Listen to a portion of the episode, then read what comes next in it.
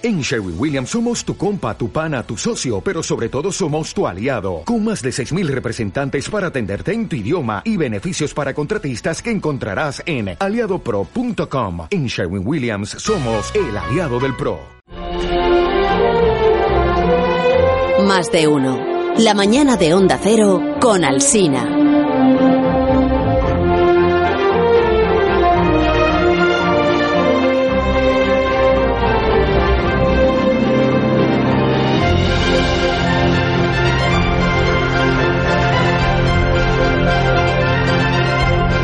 Satisfacción para este programa recibir a Alberto Aparici, conocido divulgador, que ha tenido la gentileza de venir además al estudio. Eh, buenos días, Alberto. hola, hola. Además, hola, ha Carlos, ¿qué tal? La gentileza de venir andando al estudio, que esta es la novedad. Desde, Eh, Bueno, Valencia. esa ha sido una... eh, Baratísimo nos ha salido el sí, viaje. una eventualidad. Es que tengo la unidad móvil en el, en el taller, que es que se me... Bueno, el- ha pasado una cosa, el Tengo, parabrisas... cuando dices tengo parece que sea tuya, pero en realidad es nuestra. Bueno, que, que nada, que el parabrisas se ha roto un poquito, pero Ah, sí. es que quería ver los anillos de Saturno de cerca y se me olvidó que están hechos como de muchas piedrecitas. Claro, bueno, es como grava, ¿no? Ha pasado ahí una cosa un poco desagradable, pero bueno, da igual, que, que si te parece bien hoy podemos hablar de algún tema así un poco más terráqueo, o sea, en lugar de en órbita, pues, pues hoy como con los pies en la Tierra, digamos. Ya, bueno, esta sección eh, tiene un título. Se, se llama Aparici en órbita. Eh, Si sí. dejas de estar en órbita, desaparece la sección. Ah, Malas fechas estas para que desaparezca una sección porque ya no vuelve después del verano. Es un poco drástico esto que me estás diciendo. Sí, pero si quieres le podemos cambiar el nombre también. Llamarla Ah. Por aquí. Bueno, ve- Aparici no lejos. Eh, No te preocupes porque he buscado, he buscado un tema que yo creo que va a ser muy interesante. Hoy nos vamos a plantear una pregunta que yo creo que es muy guay y vamos a tratar de darle respuesta. Y la Es. pregunta es, ¿por qué se mueven los continentes? ¿Vale? ¿Por qué se movían los, no los se continentes? mueven, se siguen moviendo. Cuando estaban todos juntos, ¿no? en la época esa de los, los dinosaurios o por ahí, pues Bueno, un poco antes de los dinosaurios Pues fue cuando dicho, estaban todos juntos. Pues eso, dicho, ha dicho muy bien. Vale, pero ahora se siguen moviendo, ¿eh? No, o sea, ahora más. América y Europa Claro, se siguen claro. separando unos centímetros al año. sí, Claro. sí. Eh, bueno, pero ¿Esto la- ya se sabía?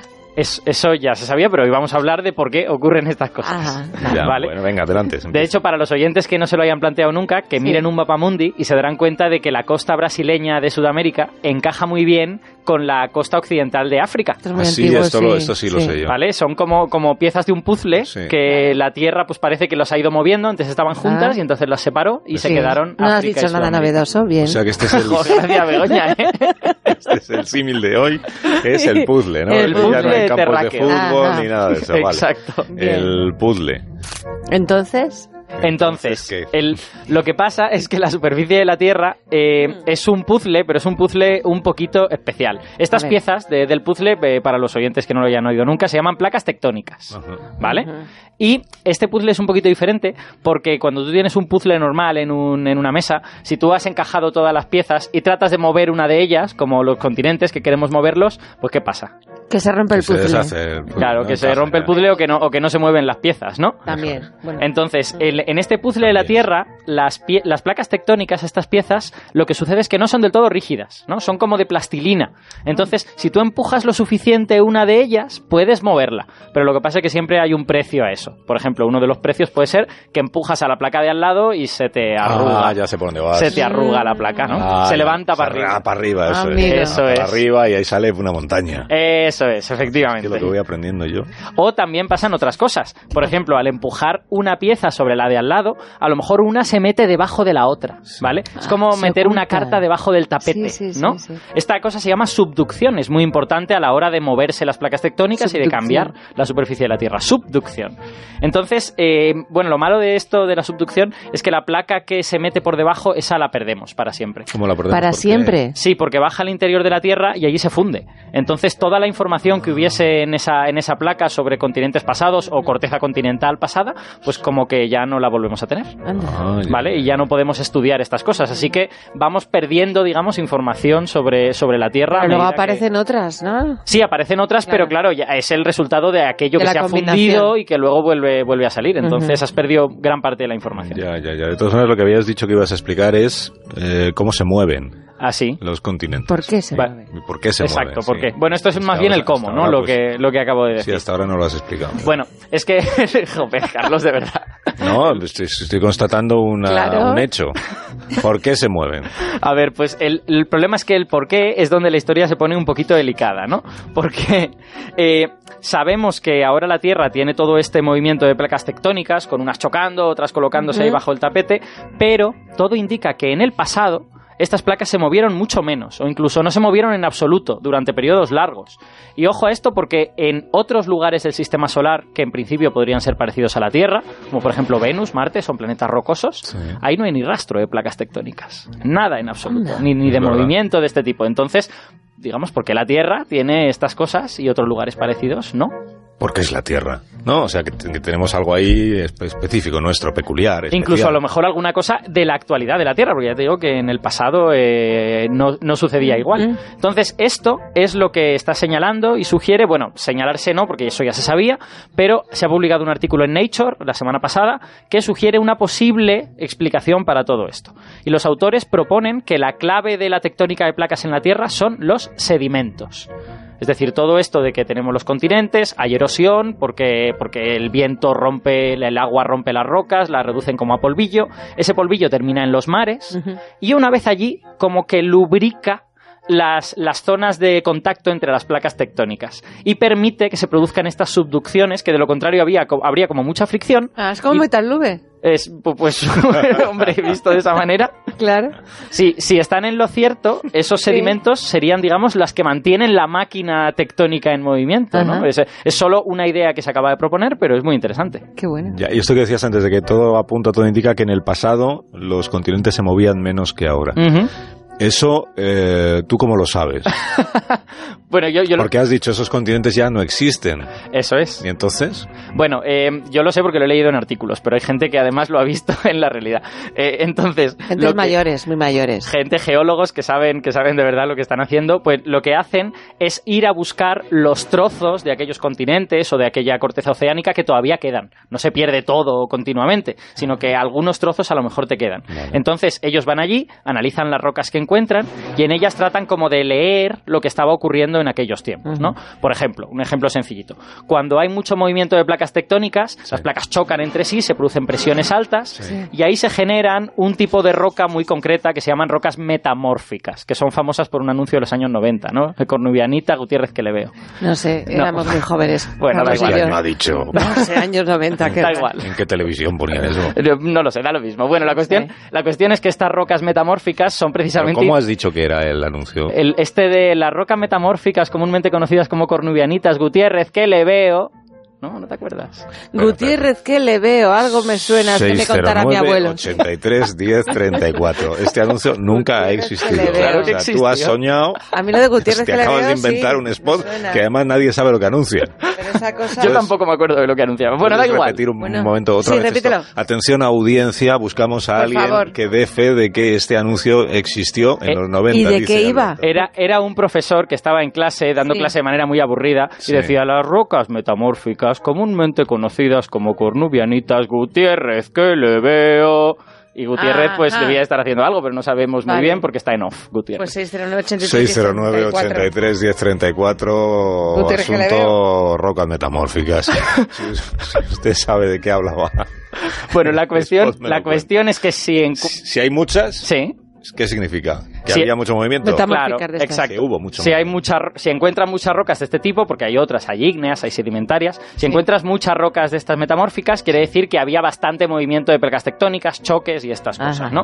Y precisamente esa que que te faltan rocas metamórficas es lo que se observa en un periodo bastante largo de la historia de la Tierra, ¿no? Esto sucedió antes de los dinosaurios, de hecho, antes incluso de los primeros animales, ¿vale? Sucedió hace muchísimos millones de años y en esa época hubo mil millones de años en los que hay digamos, poco rastro de movimiento tectónico. O sea, que había poca erosión en aquella época. Eh, bueno, desde luego se... Poco viento, poca lluvia. esto es, digamos, lo que los autores de este artículo te dirían, ¿no? Pero, pero por ahora lo que sabemos es simplemente que hay pocos indicadores de movimiento de estas, de este, de, movimiento de placas tectónicas. Has dicho mil millones de años, ¿no? Sí, de hecho... larga. Es, muy larga. Aburridísima, pero... De hecho, los, los eh, anglosajones llaman a esta etapa el Boring Billion. Anda, me lo han copiado. Que significa los mil millones de años aburridos, ¿no? Es, una, es un término que se usa en geología y en paleontología. ¿Y por qué terminó la etapa aburrida? O sea, ¿qué pasó para que la Tierra, digamos, se desperezara. Pues si, si, tiene razón de nuevo este artículo de Nature, eh, lo que causó este final fue una glaciación global. Y además de las muy gordas, ¿no? Porque el Bowring Billion termina con las glaciaciones, que son varias, son tres o cuatro seguidas, del periodo criogénico, que duraron decenas de millones de años y pensamos que cubrieron la Tierra de hielo desde los polos hasta el Ecuador. Este ya sería otro tema, digamos, ¿no? Un tema sean las placas tectónicas, otro tema sería las glaciaciones. Eh, bueno, pues parece que en este punto están relacionados, ¿no? Porque una y ah. otra te ayudan a entender cómo se volvió a poner en marcha la máquina tectónica. Pues podríamos buscar a un experto en, en, este punto, o sea, ahí donde están relacionadas ambas cosas. Eh, sí, ya, ya lo tenía en mente. ¿no? Supongo, un experto eh, canario tendrás. Pues mira, ¿no? Hoy, hoy tenemos a nuestro experto en Barcelona. ¿Qué me dices? ¿Vale? Es, él es investigador en el Instituto de Ciencias de la Tierra Jaume Almera, del CSIC, y se llama Daniel García Castellano. Y además tiene un blog muy interesante que se, llama? Retos Terrícolas. Retos ah. Terrícolas. Sí. Daniel se llama. Daniel, sí. García Castellanos. Hola Daniel, buenos días. Hola, buenos días. Desde Barcelona. No es canario, pero te, te gustan las Islas Canarias, seguro. Me encanta, además voy dentro de un mes.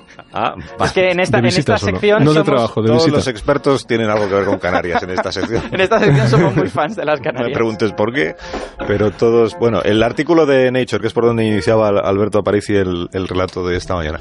¿Qué novedades aporta a juicio de alguien que está versado en el asunto y que se dedica profesionalmente a ello? ¿Qué es lo nuevo que aporta Nature, eh, Daniel? Bueno, el, artículo este de, que acaba de salir del profesor Sobolev, eh, lo que la aportación que hace es elabora en una idea que ya había sido propuesta recientemente, que es la idea de que el sedimento que es erosionado de las cadenas montañosas y es aportado al, océano eh, ayuda al, cuando se acumula en zonas de colisión de placas, de placas tectónicas, ayuda o lubrica el eh, movimiento y la subducción de estas, de estas placas. Es decir, eh, el, sedimento tiene unas propiedades como roca, tiene unas propiedades de ser muy dúctil, mucho más eh, fácil de deformar y al acumularse en estas zonas, en los, eh, surcos donde una placa subduce bajo otra, lubrica y facilita ese movimiento entre las placas. Y esto, la aportación que él hace en realidad es utilizar bases de datos sobre geología eh, a escala de, global, eh, y, conjuga diversas eh, bases de datos sobre velocidades de eh, movimiento de placas, aporte de sedimentario, aporte de sedimento de los continentes y con eventos de cambio climático que, han ocurrido en la Tierra. Y entonces el valor que adicional que él le da es poder haber extendido esta teoría a escala global. y, y, Daniel, ¿cómo, ¿Qué es lo que relaciona exactamente una glaciación con el hecho de que se vuelva a poner en marcha la máquina tectónica, que es lo que ellos hablan en el, artículo? Bueno, pues eh, claro, eso es lo, interesante, ¿no? Que eh, eh, el, hecho de, que se produzca una glaciación, en principio uno la asociaría al frío, debería, mm. aparentemente podría uno pensar que eso eh, frena la tectónica de placas, ¿no? Porque debería hacer menos eh, fluido ese magma eh, interior de la Tierra. Sin embargo, el fenómeno que, al parecer se produce es que la glaciación o la misma precipitación que cae habitualmente en el planeta en forma de agua, si cae en forma de hielo, es mucho más eficaz a la hora de erosionar el relieve de la Tierra. Ah. Y entonces es mucho más eficaz transportando material, roca, desde las zonas elevadas hasta los océanos. Con lo cual, este incremento de aporte de sedimento a las zonas de colisión de placas tectónicas eh, mm, favorecería o lubricaría estos procesos de, de, subducción. Y aparentemente ellos lo que encuentran es pruebas de que coincide esta predicción que ellos hacen en base a modelos, a simulaciones eh, por ordenador, eh, efectivamente se confirma al comparar los datos de cuándo se ha producido una mayor eh, erosión, cuándo se han producido glaciaciones y cuándo eh, se ha acelerado esta tectónica de placas. O sea que les funciona un poco las predicciones que hacen con sus simulaciones. ¿no? ¿Y las placas tectónicas van a seguir moviéndose en el futuro? Uy, sí. Las placas tectónicas, mm, por ejemplo, actualmente África, en relación a Eurasia, eh, que sería la placa tectónica donde Europa está incluida, eh, se mueve a unos 4 mm, a 20 milímetros cada año. ¿no? Estos son los, es las velocidades de aproximación de África, son lo que eh, van acumulando esfuerzos que, que se van eh, soltando periódicamente en forma de terremotos. ¿no? Esos 4 a 20 milímetros por año, que es que parece una cantidad muy baja, ¿no? Se, puede comparar, la solemos comparar con la velocidad a la que crecen las uñas. Ah. Porque, bueno, claro, e, es, puede parecer muy poco en distancias tan, tan grandes, pero en algún sitio se tiene que acumular los esfuerzos debido a esa aproximación entre continentes, ¿no? Y eh, efectivamente lo que acaba pasando es que se producen fracturas o fallas que son las que causan los terremotos. Entonces este movimiento va a seguir. Eh, por ejemplo, eh, a las velocidades actuales en las que se, se mueve Australia, Australia va a acabar, va a acabar eh, seguramente incrustada contra, contra Asia, concretamente contra la, parte ocupada por China, les guste o no. Y África efectivamente acabará incrustada contra Europa y contra Eurasia, con lo cual muy posiblemente... Sí, sí, sí, sí. Es muy posiblemente el, estrecho de Gibraltar va a acabar eh, un día cerrándose, eh, se convertirá en un istmo y, el mar Mediterráneo pues quedará aislado del, océano y, y, todos estos sedimentos que se han ido acumulando en el fondo del mar Mediterráneo durante los últimos 20-30 millones de años eh, acabarán deformados por esta, este, esta colisión entre Europa y África y se formará un gran orógeno. Esto es una predicción. Es una predicción que la verdad no tiene mucho interés científico porque la única manera de comprobarla sería esperarse 200 millones de años para ver el resultado, ¿no? Pero, bueno, o sea que... haremos un poder. Si se puede, yo me apunto. ¿eh? Yo. ¿Cuánto has dicho? 200 millones de años. Eh, bueno, pues, digamos, por lo menos 50 eh, para que le empiece... 50 millones de años. Bueno, son ¿cuántos programas de radio? Es más asequible. pues Oye, Daniel, un placer escucharte. Muchas gracias por habernos visitado esta mañana. Muchas gracias a vosotros. Por habernos explicado todas estas cosas. Daniel García Castellanos, investigador, hemos dicho se llama el Instituto de Ciencias de la Tierra Jaume Almera. Eso es. Bueno, Alberto Aparici, ¿cómo era lo de que te veo? Eh, Gutiérrez, ¿no? Lo de Gutiérrez, que, le veo. Las rocas metamórficas comúnmente conocidas como pues cornubianitas. Pero ¿cómo nos podéis acordar? Como 30 tweets diciendo que sí que se acuerdan. Son tan viejos nuestros oyentes, tan ancianos, tan mayores. Buenos días. Dile al Sina que sí, que ese anuncio se ha emitido. Y yo soy bastante más joven que él y me acuerdo. Ese anuncio existió, sí, sí, sí, sí. Me suena que el profesor, pues eso, el típico profesor bacterio con gafas, calvo, le tiraba el borrador a Gutiérrez y le dejaba la cara llena de tiza. Tengo ese recuerdo. Qué mayor no me acuerdo desde qué, ¿Qué, anunciaba. El asunto Gutiérrez que le veo. Era un anuncio de una colección de minerales por fascículos. Es verdad. con cada fascículo un pequeño mineral. Claro que existía el anuncio. Era, una, que era un profesor que estaba dando clase y el, Gutiérrez que estaba a su bola. No, Qué mayores todos los oyentes que tenemos. Esto, esto, demuestra el valor de la publicidad, ¿no? Que nos seguimos acordando del anuncio 20 años después, pero, lo que anunciaba. pues mala publicidad era entonces. Qué mayores son Una colección de minerales, pero qué cosas se Cosas más raras había antes. Bueno, Aparicio, hasta la próxima semana. Venga, hasta luego. Ahora mismo continuamos. Ya ver, ahora viene Ángel Antonio Herrera, pero si hoy es miércoles. ¿Qué va? Qué desorden de Qué lío. Bueno, bueno. Más de uno. La mañana de Onda Cero.